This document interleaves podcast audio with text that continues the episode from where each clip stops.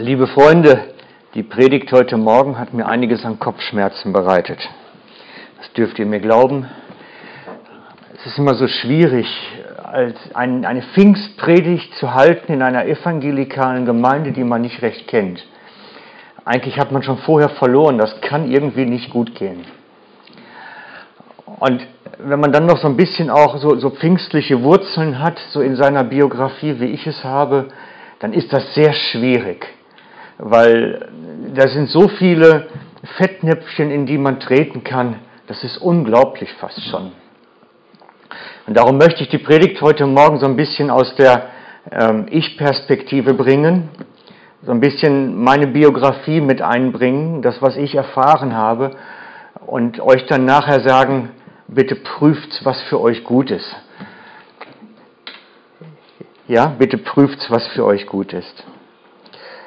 Ich hoffe, ihr habt alle eine Blume bekommen. Wir bekrauchen die nachher. Das ist ein ganz wichtiges Utensil für euch heute. Alles andere dazu später. Wie wir gehört haben, wir feiern das Pfingstfest. Das Fest, wo der Heilige Geist auf diese Erde gekommen ist. Für mich ein ganz großer Feiertag in der Kirchengeschichte, ein ganz großer Festtag. Und die beste Erklärung, was da eigentlich passiert ist, habe ich in der Wuppertaler Studienbibel gefunden. Die haben eine fantastische Erklärung dafür, was eigentlich Pfingsten ist. Und die möchte ich euch zu Anbeginn einmal vorlesen. Dort steht geschrieben, Nein, denn nicht als Mensch unter Menschen kommt Jesus zu seinen Jüngern zurück, sondern im Heiligen Geist. Er kommt in einer völlig neuen Existenzweise, von der Paulus später schreiben kann, der Herr ist der Geist. Der Herr ist der Geist. 2. Korinther 3,17. Ich lese noch einmal. Nein, denn nicht als Mensch unter Menschen kommt Jesus zu seinen Jüngern zurück, sondern im Heiligen Geist. Er kommt in einer völlig neuen Existenzweise, von der Paulus später schreiben kann, der Herr ist der Geist. 2. Korinther 3,17. Der Herr ist der Geist, der Herr Jesus selber. Das ist mir eine große Wahrheit. Als der Heilige Geist gekommen ist, ist Jesus zu seinen Jüngern gekommen. Wir können den Heiligen Geist und Jesus nicht voneinander trennen. Es ist nicht möglich. Wir müssen es von der Trinität her verstehen, von der Einheit, die Jesus selber beschreibt als eine völlige Einheit von Vater, Sohn und Heiliger Geist. Und als der Heilige Geist zu den Jüngern kam, kam der Vater und kam der Sohn zurück, wieder zu ihnen. Und ich habe manchmal das Gefühl, das entgleitet uns. Dieses, dieses Verständnis der Gegenwart Jesu unter uns. Seine Größe, seine Liebe, seine wunderbare Art präsent zu haben, hier, heute Morgen, unter uns. Er hatte dies vorher seinen Jüngern angekündigt, dass genau das passieren wird. Und ich möchte eure Augen lenken auf Matthäus 28, Vers 20. Das ist der letzte Vers im Matthäusevangelium, die Ankündigung, dass Jesus selber wiederkommt. Und zwar nicht später auf den Wolken, sondern hier wird es noch anders beschrieben. Hier sagt Jesus im letzten Vers, und siehe, ich bin bei euch alle Tage bis zum Weltende. Und wenn Jesus alle Tage da sein will, geht das nur im Geist. Es geht nicht anders. Er sagt selber zu zu seinen Jüngern, ich bin da, immer, permanent, konsequent, immer da bei dir. Und darum kannst du wissen und darfst du wissen, dass dieser Heilige Geist Jesus ist und er ist immer, immer bei dir. Du bist nie allein. egal in welcher Situation. Nie. Wir haben da manchmal so, ach, wie sagte eine Frau letzte Woche zu mir, eine ältere Dame sagte denn, ich wünschte, Jesus wäre noch so im Körper bei uns und würde uns so vorausgehen wie damals in Galiläa. Da muss ich sagen, ja, das ist auch nicht mehr, das stimmt. Aber er ist nur in einer anderen Gestalt da. Er ist trotzdem noch da und du kannst an seiner Hand genau so laufen. Genau so. Er hat zugesagt, dass er dauerhaft bei uns sein wird. Ich werde bei euch sein, sagt er. Jesus selber sagt es. Ich bin bei dir. Und dieses Gegenwart Jesu bei uns, habe ich das Gefühl, wird mankisch im Bitzli ab, nicht, nicht, es ist ein bisschen verloren gegangen irgendwie. Und es ist so entglitten im Bitzli. Und diese Größe und Schönheit und Würde Gottes bei uns. Jesus ist in der Gestalt des Geistes bei uns. Und wenn der Christus bei uns ist, dann ist er mit diesem Wesen, mit diesem Charakter, den er damals gezeigt hat, der uns in der Schrift überliefert ist, bei uns. Er ist bei uns mit seiner Leidenschaft für das Verlorene. Er ist bei uns mit der, mit der Leidenschaft für die, die gestolpert und gefallen sind. Er ist bei uns und streckt die Hand aus zu dem, der krank ist und rührt ihn an. Der gleiche Christus, der damals unterwegs war, ist mit den gleichen Eigenschaften hier heute bei uns. Können wir uns das vorstellen? Der Heilige Geist agiert genauso wie Jesus seinerzeit hier auf der Erde. Und wenn wir mehr Jesus in unserem Leben benötigen, benötigen wir mehr Heiligen Geist. Ich möchte nochmal auf Matthäus 28, 20 zurückgehen. Christus ist hier. Das ist die Grundlage. Christus ist hier. Er sagt, ich bin bei dir. In den gleichen Eigenschaften, die er damals hatte. Er hat nur eine andere Gestalt.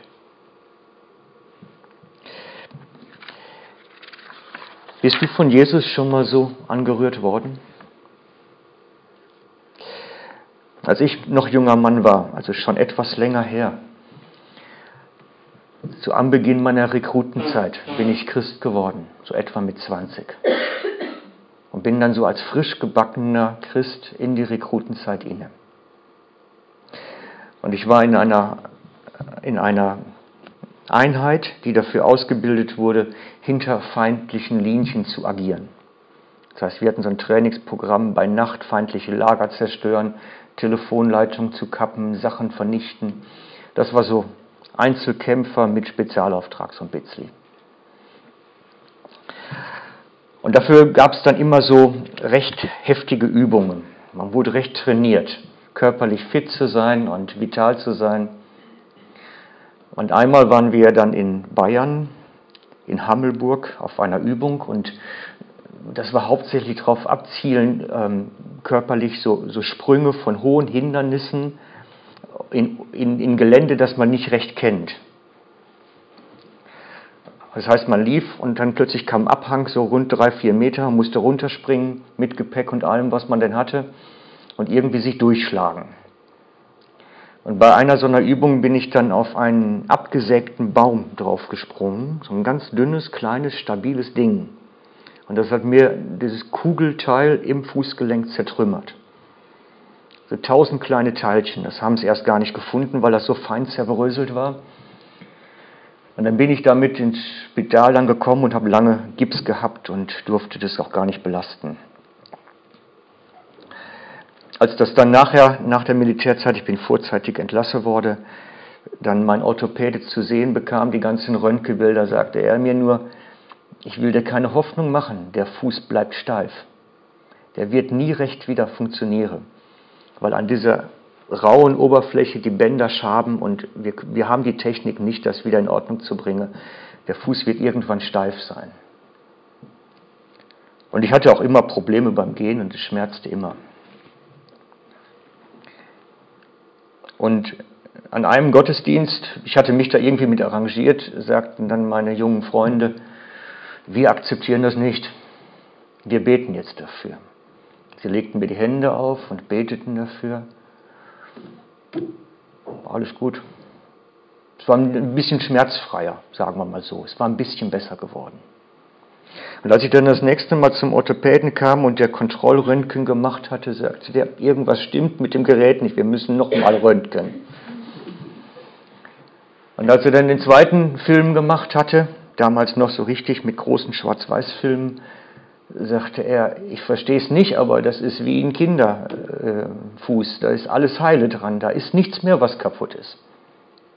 Das heißt, Gott hat mich durch das Gebet so angerührt, dass es per Röntgenbild nachher nachweisbar war. Das ist nicht irgendetwas, was, was, was einer inneren Fantasieheilung ausgeht, sondern es ist wirklich per Röntgenaufnahme nachweisbar gewesen. Und es ist für mich etwas ganz Wesentliches gewesen, Gottes Eingreifen in meinem Leben, in dem Alter. Dass ich wirklich weiß, er handelt heute noch. Es ist der gleiche Christus. Es ist der gleiche Jesus, der seine heilenden Hände auf mich gelegt hatte, durch die Geschwister. Und das macht etwas mit einem. Es macht Glaubensstabilität. Ich habe nachher wesentlich weniger Glaubenszweifel gehabt wesentlich weniger Unsicherheit. Wie ist denn das mit Gott jetzt eigentlich? Die Frage gab es nicht mehr. Eine Existenzfrage Gottes stellte sich überhaupt nicht, weil ich habe ihn erlebt, also erübrigte sich das doch.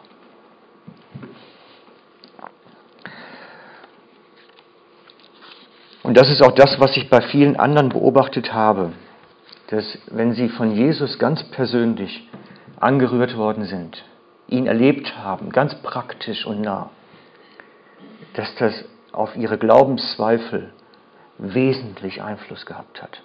Es sind wesentlich weniger geworden. Und für mich ist das so dieser Punkt, wo ich denke, das ist genau das, was Paulus bei den Jüngern erreichen wollte. Dass sie nicht durch seine Worte überzeugt und überredet werden, sondern weil sie Gott erlebt haben, sollte es überzeugen. Und so schreibt er im 1. Korinther 2,5, könnt das gerne mit aufschlagen, 1. Korinther 2,5. Es unterscheidet sich ein bisschen von je nach Übersetzung. Er schreibt dort zu den Korinthern, Euer Glaube sollte nicht auf Menschenweisheit beruhen, sondern alleine auf Gottes Kraft. Euer Glaube soll nicht auf Weisheit beruhen, sondern allein auf Gottes Kraft. Und das ist für mich ein, bisschen was zum Nachdenken gewesen, wenn da steht allein auf Gottes Kraft.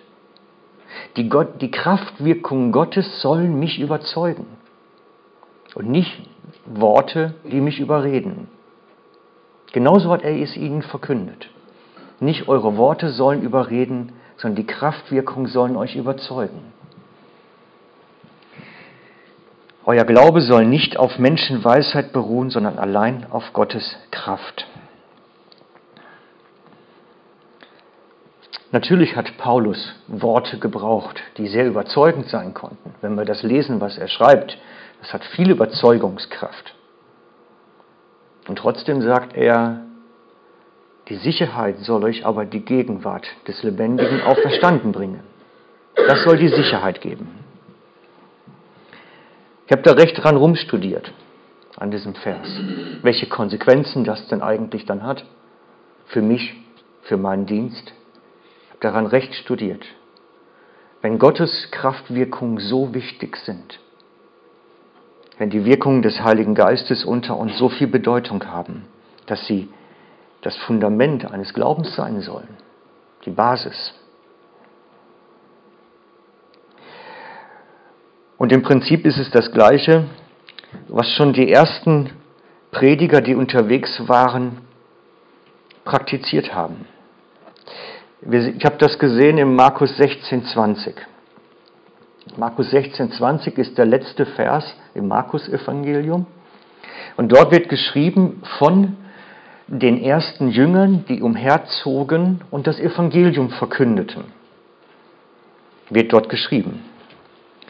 Es steht geschrieben, sie aber zogen aus und verkündeten an allen Orten die frohe Botschaft. Der Herr wirkte mit ihnen und bezeugte das Wort durch die nachfolgenden Zeichen. Das heißt, sie waren die Evangelisten, die unterwegs waren und Gott bestätigte ihre Worte durch Kraftwirkungen. Gott bestätigt seine Redner. Freunde, das hat mir persönlich recht Druck gemacht und Problem gemacht. Dass Gott seine Prediger bestätigt durch Kraftwirkung. Und ich habe mich dann schon gefragt, warum hätte das denn damals funktioniert und bei mir heute nicht mehr? Warum kannte Gott damals diese Evangelisten bestätigen durch sein Wort? Und ich muss sagen, bei mir bestätigt er nicht viel. Ich kann zwar überlegen, ob jetzt irgendwas bei dem Einzelnen im Herz angesprochen wird, aber die Kraftwirkungen dieser Jünger waren anders. Wir können das vorher sehen, was Jesus denn aufzählt, wenn wir zurückgehen von dem Vers 20 auf Vers 15. Da kommt nämlich der Auftrag, da sagt Jesus ihnen, geht in alle Welt und verkündet die frohe Botschaft. Und dann erklärt er, wie sie was passieren wird. Unter anderem wird dann geschrieben in 18, sie werden Kranken die Hände auflegen und es wird ihnen wieder gut gehen. Das ist ein Zeichen derer, die unterwegs sind und das Evangelium verkünden. Dann denke ich mir, das tue ich doch auch. Ich verkünde doch auch Evangelium. Und so wenigen kann ich helfen. Ich weiß nicht, nehmt es mal jetzt aus meiner Sicht, wenn man Prediger ist und Evangelium verkündet und das dann so findet, dann, dann, dann fängt das an zu studieren. Und vor allen Dingen, wenn man dann eine Gemeinde hat, wo es relativ viele Kranke hat, wo man viele Bedarfsfälle hat und es passiert so wenig, denkt man sich, was, was, was ist denn da jetzt? Hat der Heilige Geist sich verändert über die Jahre? Glaube ich nicht. Wir wissen, dass Gott der immer gleiche ist. Was hat sich dann verändert? An mir irgendwas nicht in Ordnung? Dann müsste es anderen Predigern genauso schlecht gehen. Was ist es jetzt nun? Und ich bin recht ins Studieren gekommen darüber, woran liegt es, dass wir diese Kraftwirkungen des Heiligen Geistes, dieses Pfingstwirkungen, müsste man sagen, eigentlich kaum noch haben. Woran hängt das? Und bin dann nachher, weil letztlich muss ich das aus der Schrift rausklären und nicht anders, bin ich dann nachher im Galaterbrief gelandet, wo genau das beschrieben wird. Eine Gemeinde, die das verloren hatte, die diese Kraftwirkung Gottes unter ihnen verloren hatte. Und er erklärt den Galatern im Galaterbrief, woran es liegt. Und dann fange ich natürlich bei mir an zu studieren. Wie hängt das zusammen? Woran kann das liegen jetzt? Und ich nehme euch mit in mein eigenes Bibelstudium, in mein eigenes Überlegen und Fragen, was ist da jetzt dran? Was war passiert in Galatien? Sie hatten das Evangelium von Paulus bekommen, ein Evangelium vom Kreuz her gedacht, ein Evangelium der Gnade. Und dann waren andere gekommen in die Gemeinde und hatten ein Evangelium, das eigentlich kein richtiges Evangelium ist, gebracht. Es war eigentlich ein Fast-Evangelium. Und deswegen habe ich euch die Blume mitgebracht. Wegen dem Fast-Evangelium. Weil diese Blume ist fast echt. Sie ist auch nur fast schön und auch nur fast wertvoll. Sie ist alles, aber nur fast. eine echte wäre schon besser. Das stimmt schon. Aber einfach, um uns das nochmal vor Auge zu halten, es gibt auch ein fast gutes Evangelium. Und das war genau das, was nach Galatien gekommen war, wo Paulus dann nachher daran festmachte, deswegen kann der Heilige Geist nicht mehr wirken unter euch, wegen dem fast guten Evangelium, wegen der fast guten Botschaft. Und so wenig wie die jetzt schön ist, ist die fast gute Botschaft schön. Genauso wenig. Was ist das Schlechte bei der fast guten Botschaft? Es ist nämlich eine teilweise gute Botschaft. Ein teilweise Evangelium, so wie die auch nur teilweise echt ist, ne? also gar kein Teil. Das einzig Echte ist das Plastik da dran. Ist halt teilweise echt. Und genauso teilweise ist dieses Evangelium gewesen in Galatien, was da die fremden Leute reingebracht haben.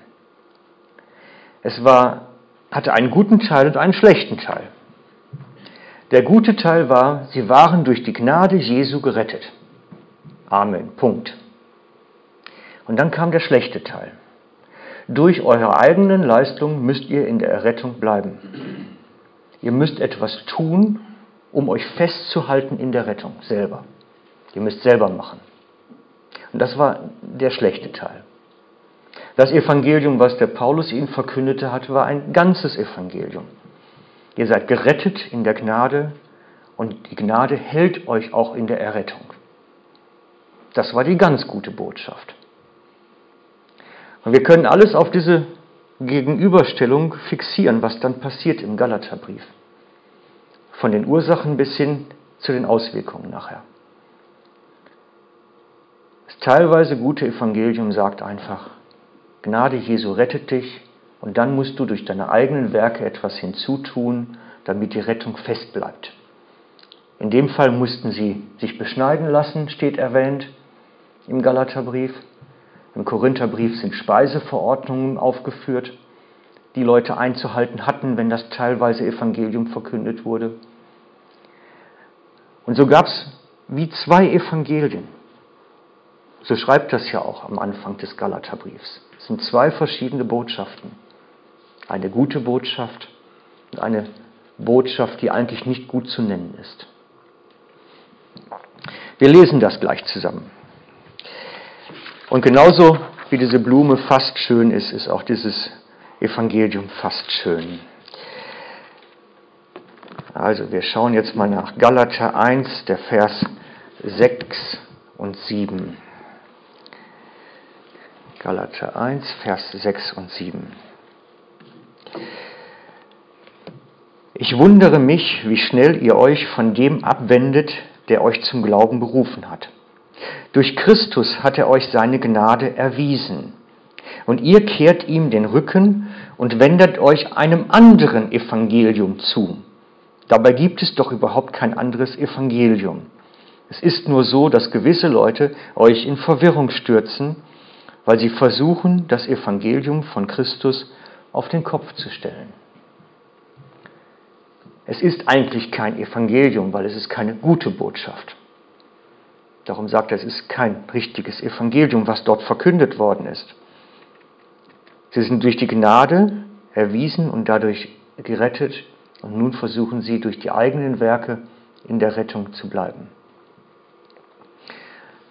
Und das hat Auswirkungen. Das hat deutliche Auswirkungen. Wir lesen das dann etwas später im Kapitel 3. Dort wird es explizit benannt. lese mal in meiner Übersetzung ab Vers 1. Ach, ihr unverständigen Galater, in wessen Bann seid ihr nur geraten? Jesus Christus, der Gekreuzigte, wurde euch doch mit aller Deutlichkeit vor Augen gestellt. Lasst mich nur das eine wissen. Habt ihr den Geist Gottes bekommen, weil ihr die Vorschriften des Gesetzes befolgt, oder habt ihr ihn bekommen, weil ihr die Botschaft, die euch verkündet wurde, im Glauben angenommen habt? In der Kraft des Heiligen Geistes habt ihr begonnen und wollt nun in der eigenen Kraft das Ziel erreichen. Seid ihr wirklich so unverständlich? Habt ihr so große Dinge erlebt? War alles umsonst? Wirklich und wahrhaftig umsonst? Überlegt doch einmal, wieso gibt Gott euch seinen Geist? Wieso lässt er Wunder bei euch geschehen? Tut ihr dies, weil ihr die Vorschriften des Gesetzes befolgt, oder tut ihr es, weil ihr die Botschaft glaubt, die euch verkündet wurde? Die Botschaft der Gnade, wie anfangs erwähnt. Und da haben wir diese beiden verschiedenen Evangelien, die da unterwegs waren. Ein Evangelium der Gnade und ein Evangelium der Werke. Wobei das Evangelium der Werke kein Evangelium ist, wie er schon schreibt am Anfang. Und so können wir sehen, dass das Wirken des Heiligen Geistes daran hing auch wieder, dass Gnade verkündet wurde und nicht Werke. Und mich hat diese ganze Geschichte recht ins, bei mir ins Studieren gebracht. Kann das sein, dass ich mit meiner Botschaft, die ich gepredigt habe, viel zu sehr in den Werken war? Viel zu sehr im Machen, im Selbertun, mit frommem Anstrich? Möglich ist, wenn ich mir das rückwirkend anschaue. Möglich ist es. Und das ist so ein bisschen wie dein Traum, den du eben erzählt hast. Habe ich noch lange drüber nachgedacht.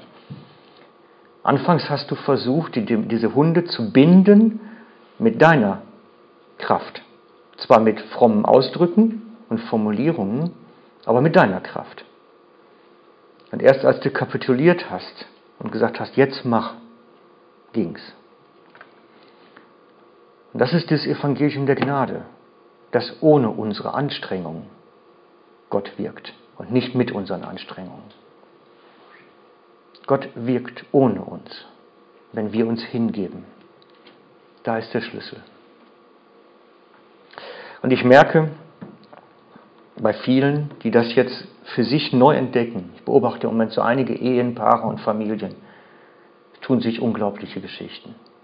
Das Evangelium der Gnade setzt frei, verändert innerlich, macht kaputte Familien wieder heil. Ich habe jetzt keine Zeugen mit dabei, aber es wäre möglich. Es wäre möglich. Die Botschaft der Gnade verändert. Wenn ihr nur mal an die Geschichte vom verlorenen Sohn denkt, vom Lukas 15. Ich, ich lese jetzt nicht ganz vor, das ist viel zu viel Text. Aber der eine Sohn kommt, darf beim Vater feiern und der andere kommt vom Acker zurück, ist sauer darüber, dass der Vater jetzt mit dem heimgekehrten Sohn feiert und sagt dann, du hast noch nie für mich was getan. Ich habe doch immer alles gehalten. Ich habe doch immer. Und das ist die Geschichte dahinter das falsche Evangelium. Man versucht sich Gottes Segen zu verdienen, sein Wirken, seine Leistung selber zu verdienen. Und das geht nicht gut. Da, da komme ich nie zu dem liebenden Vater, in dessen Armen ich ruhen kann. Da komme ich nicht hin. Sondern nur, wenn ich die Freiheit habe, mich zu ihm zu setzen, feiern und vom Acker runterzukommen. Und es ist ein weiter Weg. Es ist für die Marthas dieser Welt ein weiter Weg, aus der Küche zu kommen und sich dahin zu setzen und zuzuhören. Es ist ein weiter Weg. Aber das ist die beiden Evangelien. Der eine will für Gott etwas tun und der andere kann bei ihm sein.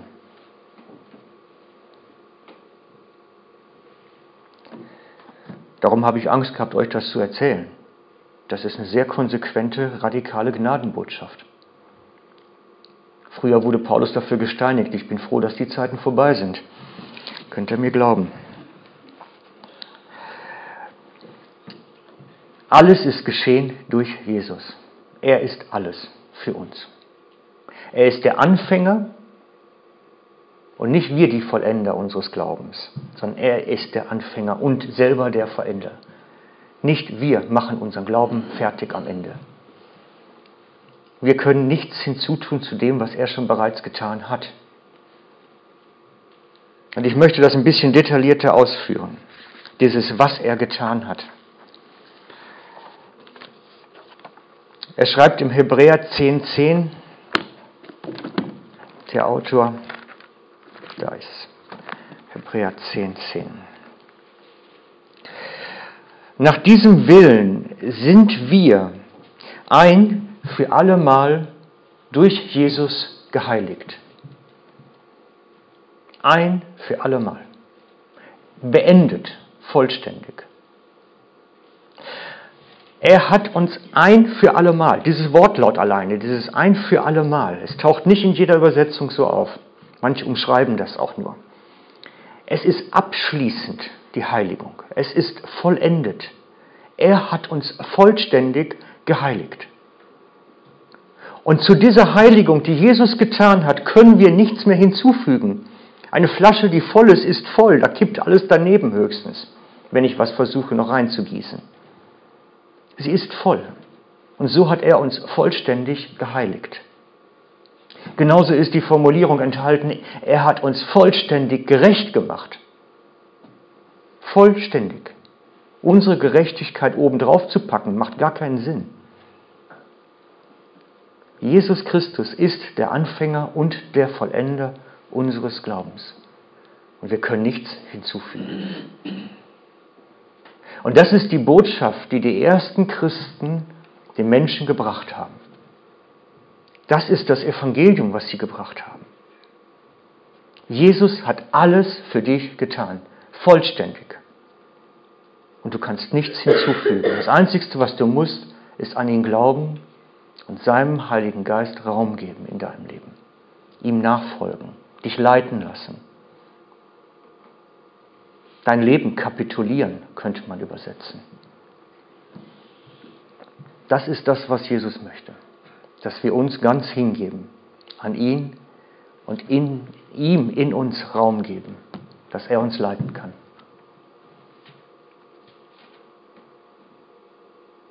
Er möchte dich leiten, ganz konkret. Sein Reden in dir. Römer 8:14 sind nur die Gottes Kinder, die sich vom Heiligen Geist leiten lassen. Römer 8:14 Ausschließlichkeitsformulierung. Der Heilige Geist möchte, wenn du Christ wirst, in dir Raum nehmen und möchte dich durch dein Leben hindurch führen. An deiner Hand. Und da hängt unsere, unser Gotteskindschaft dran. Jesus möchte mit dir unterwegs sein. Und darum basiert das Evangelium von Paulus und auch von den Christen, die umherzogen, auf der Gegenwart des Heiligen Geistes, auf sein aktives Wirken, auf sein Führen, auf sein Leiten, auf sein Handeln. Und alles, was überredende Menschenworte waren, wurde gering geachtet. Ich will es nicht sagen, es wurde verworfen, aber es wurde nicht die Bedeutung gegeben, wie wir es zum Teil kennen. Und so möchte der Heilige Geist mit euch unterwegs sein, dass ihr seine Kraft, seine Leitung, sein Reden erfahrt. Das ist ein lebenslanger Lern- und Wachstumsprozess. Es ist ein lebenslanger Prozess, darin zuzunehmen. Er hat konkrete Gedanken über deinem Leben und möchte mit dir unterwegs sein. Und es lohnt sich, das zu entdecken.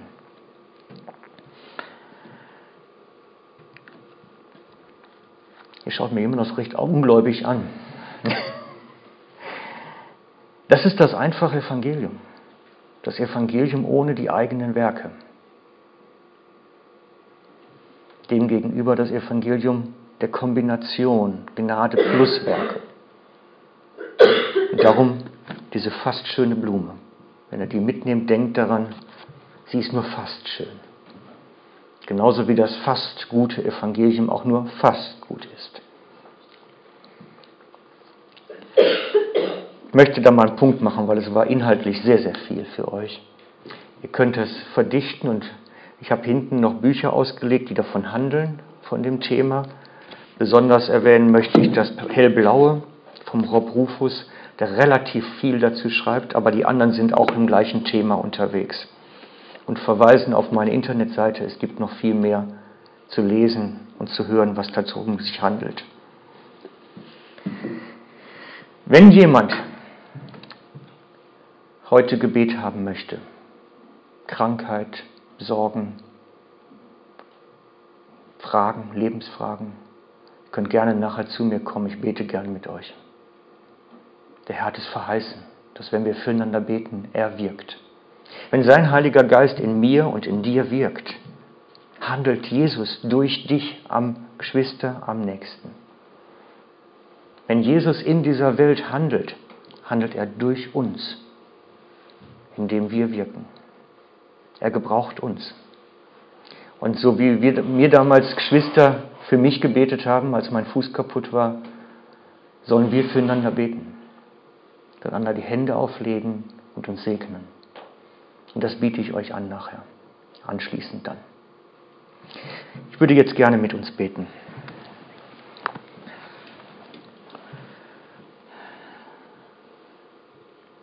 Vater und ich danke dir, dass du bei uns bist, dein Sohn Jesus bei uns, durch deinen Heiligen Geist in uns, dass du lebst und regierst und wirkst in uns, deine Kraft spürbar wird, deine Leitung sichtbar.